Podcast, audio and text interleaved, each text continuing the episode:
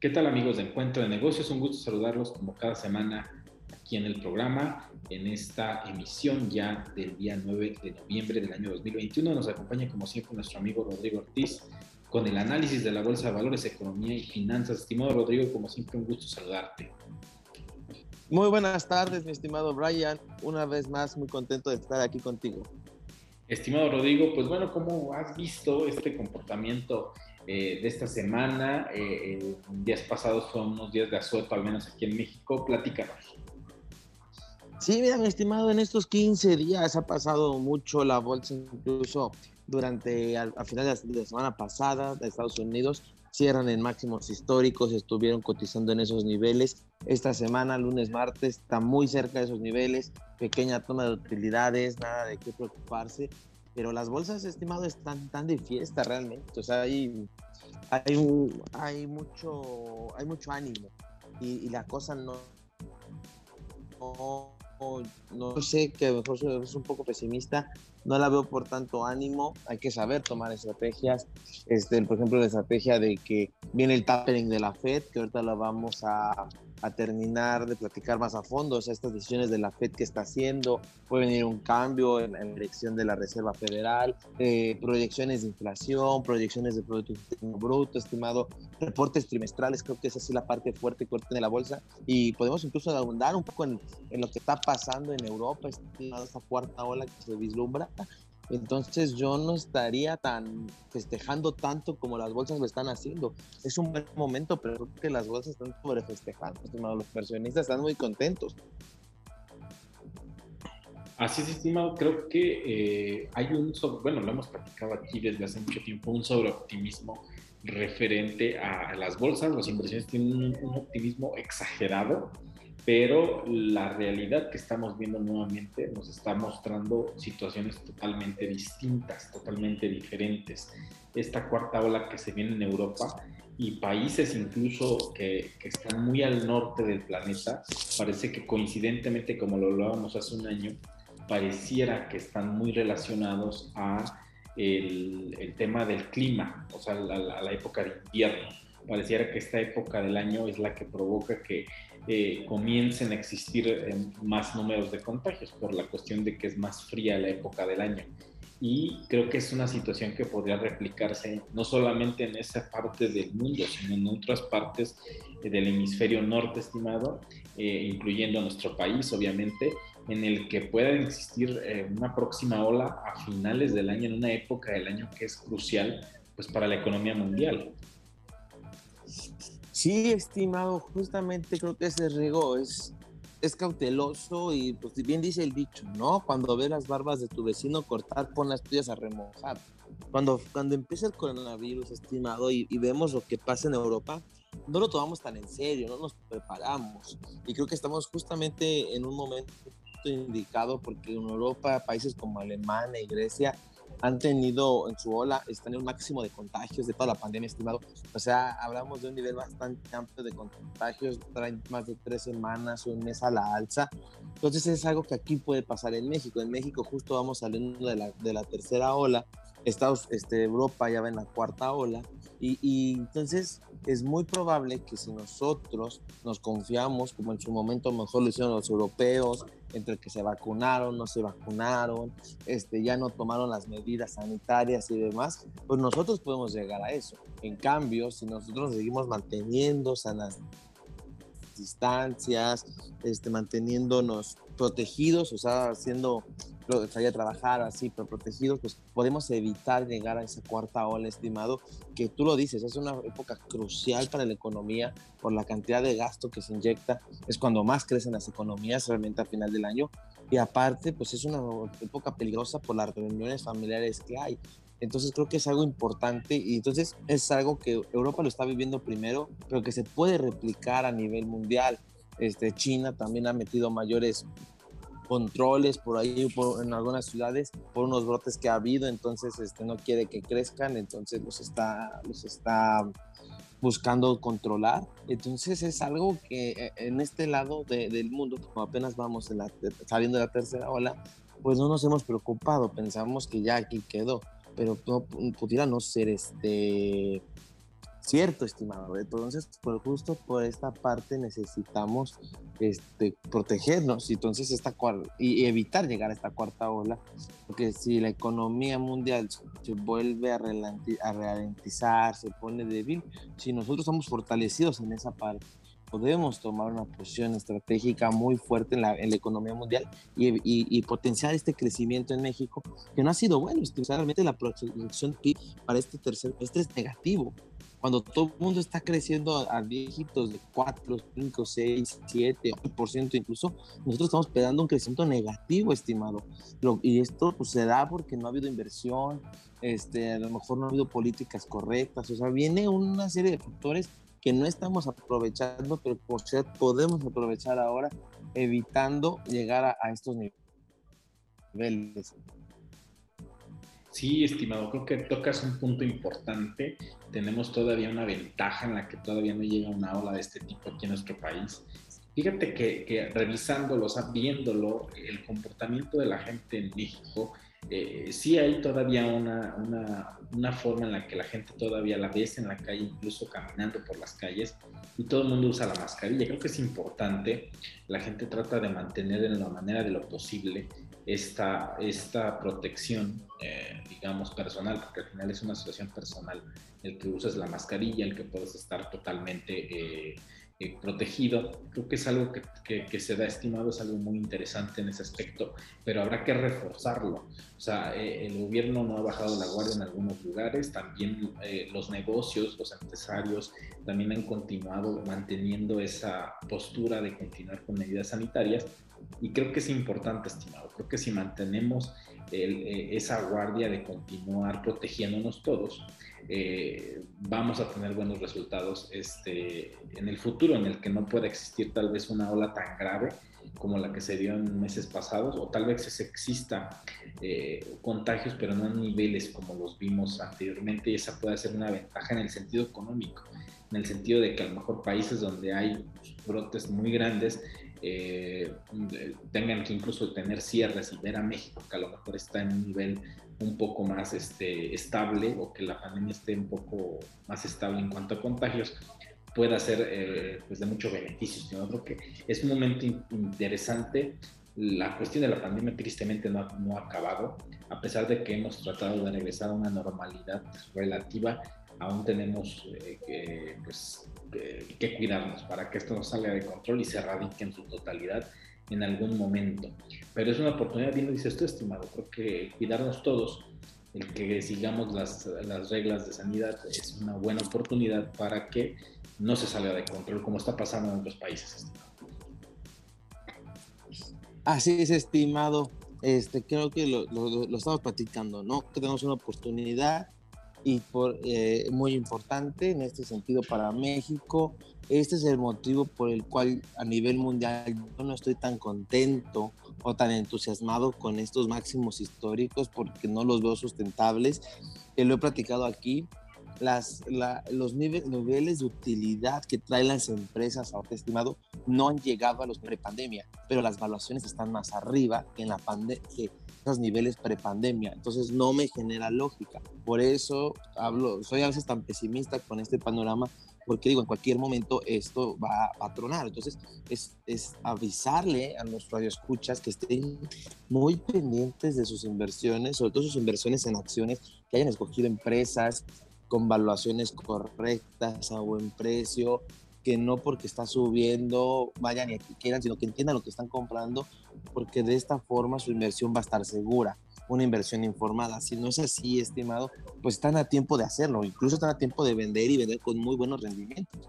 Y es que esto voy, ahorita las proyecciones, justo lo que ha llevado a máximos históricos, es que el 82% de las empresas están superando el resultado, sus resultados trimestrales han sido superiores a lo estimado, el 82%, o sea, es muy alto. Pero claro, recuerden, venimos de resultados trimestrales pésimos en el año 2020, por eso las proyecciones ahorita pues se, se pueden cumplir porque voy a aumentar 50% mi venta, no tiene Imagínate un hotel estimado que estuvo, que estuvo trabajando al 20% y dice voy a aumentar 50% mis ingresos, pues ya no vas a, en vez de vender el 20% del hotel, vendes el 30%. Realmente lo, el aumento en venta es muy bajo. Cuando era un hotel que a lo mejor estaba en 70, 80% de ocupación. Entonces, realmente, estimado, para que nos demos una cuenta, en cuenta tú, tú si ves el resultado dices, ah, supera los estimados. Sí, pero su estimado en cuanto estaba y cuánto es su nivel prepandemia. Entonces, contra eso la gente que está invirtiendo tiene que ver eso, no estar viendo solo, ah, superó, sí, entonces vamos y adquirimos y a ver qué pasa. Entonces, creo que esa es la parte que quiero transmitir, sean muy cautelosos, escojan muy bien sus inversiones en estos momentos porque pueden no ser sustentable las valuaciones actuales por, por este motivo. Y si me lo permites, estimado, puedo empezar a platicarles un poco de esas grandes empresas que platicábamos aquí hace 15 días, cómo les fue en sus resultados trimestrales, porque realmente tuvimos resultados muy interesantes. ¿Qué te parece, estimado? Sí, adelante, estimado. Creo que hubo, hubo resultados. Hablábamos las, los días pasados, las emisiones pasadas, sobre Netflix, por ejemplo y nos comentabas que ibas a traer resultados de las otras empresas que iban ya mostrando sus resultados. Platícanos. Sí, estimado, aquí hace 15 días estuvimos platicando de Netflix, de Facebook, cómo les había ido. Y ahorita creo que cosa muy importante que pasó la semana pasada este, fue, por ejemplo, Amazon y Apple, estimado. Ambos reportan el mismo día y, tienen bajas muy fuertes, 4 o 5%. O sea, los resultados fueron muy buenos resultados, eso es cierto, fueron muy buenos resultados, pero todavía el mercado les exigió más. Y el problema son las proyecciones. Así, ahorita fue muy bueno, pero por ejemplo dijo Apple, tengo un súper resultado, pero mis proyecciones de venta de iPhone se ven disminuidas por la crisis de chips que hay, que hay en el mundo. Y entonces, eso le pegó, no le pegó, o sea, tuvo un excelente resultado, pero como la proyección bajó, entonces su evaluación al futuro baja y esto hace que su, precio baja. Algo muy similar pasó con Amazon. Amazon está teniendo problemas con la cadena de suministros, con, la, cuestión logística. Entonces, también un súper estado, pero no sé si para diciembre, que siempre falla la cadena de suministros, con la falla que hay actualmente, qué tanto voy a cumplir con mis entregas en tiempo y forma porque la cadena está parada. Entonces, si yo ahorita estoy teniendo retrasos, cuando aumentan estos envíos que son en diciembre, este, no sé si lo voy a lograr. Entonces también es eso, ¿no? Como tienen ciertas dudas, pues también la evaluación les pega. Entonces estas dos grandes empresas tienen resultados negativos. Por otro lado tenemos Microsoft, que fue un súper resultado, le fue de maravilla. A Costco le fue súper. Pinterest pero por ejemplo Pinterest le, le, afecta para los que son usuarios de Pinterest, que tienen muy pocos usuarios. O sea, tienen muy buenos resultados, pero sus usuarios fueron menores a lo esperado. Entonces si Pinterest sí llegara a estos niveles de usuarios, pero lo que va a hacer es que no va a tener la evaluación que necesita por el volumen que necesita para vender publicidad. Entonces vemos como Pinterest tiene buen resultado, pero no suficientes usuarios. Snapchat mal resultados, sin usuarios que platicamos aquí. Facebook que, que se recuperó después de la queda tan fuerte por Snapchat que se esperaba. Por ahí Twitter sale también bien, sale bien para Twitter, otra red social. Entonces vemos como los resultados sí fueron buenos, estimado, pero las estimaciones son las que se están viendo afectadas más que el resultado hoy en día. PayPal es otro ejemplo, PayPal sí fue esta semana, PayPal sale con un súper resultado igual arriba de los estimados, bastante fuerte, pero también dice, no creo que pueda cumplir las estimaciones que tengo para el que tenía previstas para el siguiente para el, para el siguiente trimestre eh, para diciembre y entonces el, mercado lo castiga con una baja del 5% aproximadamente, estimado. Entonces vemos cómo los resultados sí fueron buenos, como se esperaba, pero no, no, no lo ven sostenible porque la economía no está para sostener estos resultados que ni siquiera siguen siendo eh, como prepandemia. Algunas tecnologías sí, sí son mejores, pero en general no están siendo mejores y, pues lo vemos en las proyecciones a futuro que ellos mismos no es posible mantener este ritmo de crecimiento. Sí, estimado, creo que es una, es una, eh, una realidad lo que tú comentas. ¿Hasta cuándo crees que este pues, eh, optimismo de los buenos resultados en bolsa se mantengan, estimado? Porque estamos viendo una realidad económica muy distinta, como lo hemos dicho aquí, y una realidad en la bolsa. ¿Hasta cuándo crees que pueda continuar este optimismo y esta sobreconfianza sobre algunas empresas que sabemos, hemos hablado de Tesla, por ejemplo, que tienen un nivel eh, sumamente de alto de optimismo en el mercado cuando sabemos que eh, está superado por la realidad. Ah, Tesla, estimado, otra noticia interesante ahí, te lo comentas. Elon Musk quiere vender 10% de sus acciones nomás como comentario ahí está entrando a tu pregunta concreta, yo lo veo como que él mismo sabe que está sobrevaluado y dice, toma utilidades ahorita y vámonos, porque realmente quiere, hizo una encuesta a ver si vendía 10% de sus acciones y el mercado lo castigó, pero si las vende lo van a castigar más. Entrando a tu pregunta concreta, estimado, de cuándo lo veo, fíjate, estimado, que yo creo que esa respuesta la va a tener la Fed el, lo que sería el banco de, el Banco Central de Estados Unidos, la Reserva Federal, siento que nos van a dar esa respuesta con, con su política monetaria. Hay dos cuestiones, estimado. hemos hablado que lo que más ha hecho que la bolsa suba en este, en este año tan drásticamente es la cantidad tan inmensa de liquidez que inyectó la Fed al mundo. Y justo en diciembre va a empezar a, a ver su nivel de endeudamiento que lo aplace. Eh, entonces van a poner su tope de endeudamiento que ahorita sí. Porque lo aplazaron, aquí lo platicamos. pero con esto, estimado, la ya ya, ya, ya empezó a, va poco a poco a reducir la compra de bonos, que se conoce como tapering. Entonces va a empezar a reducir la compra de bonos entonces con esto le está quitando liquidez al mercado y le está quitando riesgo. O sea, bueno, le aumenta el riesgo al mercado porque los bancos que le vendían bonos, a lo mejor bonos medios chatarra, medios basura, cosas raras ahí, este, que la fe los absorbía y listo, ahí, ahí queda, pues ya a lo mejor no les va a comprar tanto. Entonces desde ahí ya los bancos tienen que pensar mejor qué riesgo van a tomar, porque pueden tomar mucho riesgo y ya la Fed no los va a defender porque ya está quitando el tapering. Eh, por este lado, estimado. Entonces, eso es crucial. Que la, que la, Fed ya empiece a reducir la compra de bonos, cual va a hacer que el mercado tenga menos liquidez. al haber menos liquidez, va a reducir la demanda que existe en el mercado accionario y pues al reducir la demanda, pues el precio baja, porque la oferta sigue siendo la misma. Entonces, creo que por ahí va a ir un poco y ya empezó.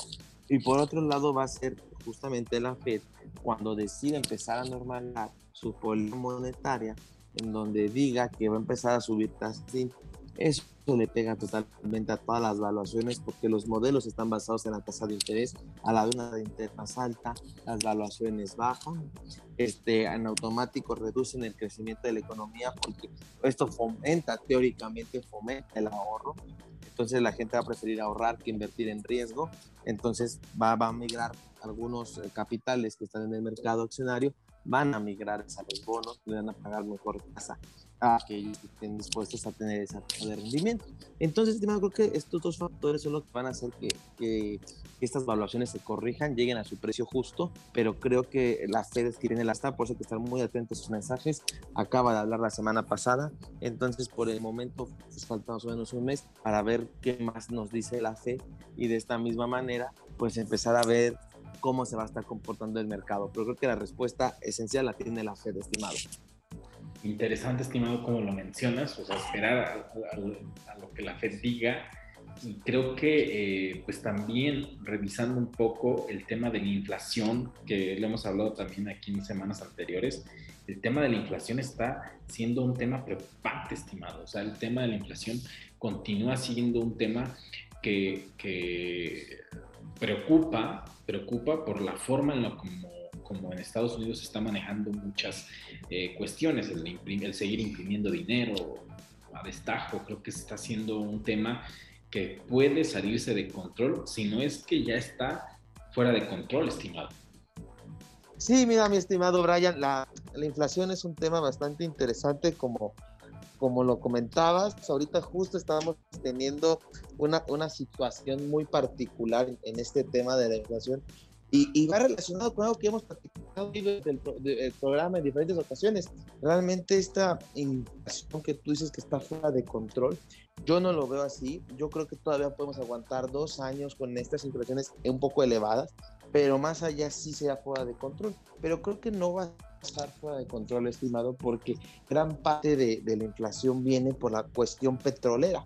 el, precio del petróleo que ha subido drásticamente, que la OPEP no quiere aumentar su producción petrolera, que ya hablaron y dijeron que sí van a aumentar la cantidad de barriles que van a producir y van a vender en 400 mil barriles mensuales. Esa es la cuestión, estimado, y que cada mes van a estar aumentando 400 mil barriles. Entonces, creo que poco a poco, como vayan aumentando la, producción de barriles, pues esta inflación va a ir reduciéndose. Claro que es un proceso lento, lo que, eh, y entonces pues poco a poco vamos a ir viendo la inflación hasta cómo vaya bajando el precio del petróleo y el precio del petróleo llegue a sus niveles óptimos, donde la oferta y la demanda se cruzan y sean óptimos, y entonces a lo mejor ya tendremos precios de, del petróleo sobre los 50, 60 dólares y no en los niveles de 80 que actualmente estamos teniendo. Entonces creo que por ese lado, estimado, la inflación se va a controlar, si no se controla, pues va a tener que controlar la, la artillería pesada de los bancos centrales, aumento de tasas de interés y demás para irla disminuyendo. Pero yo creo que no se va a salir de control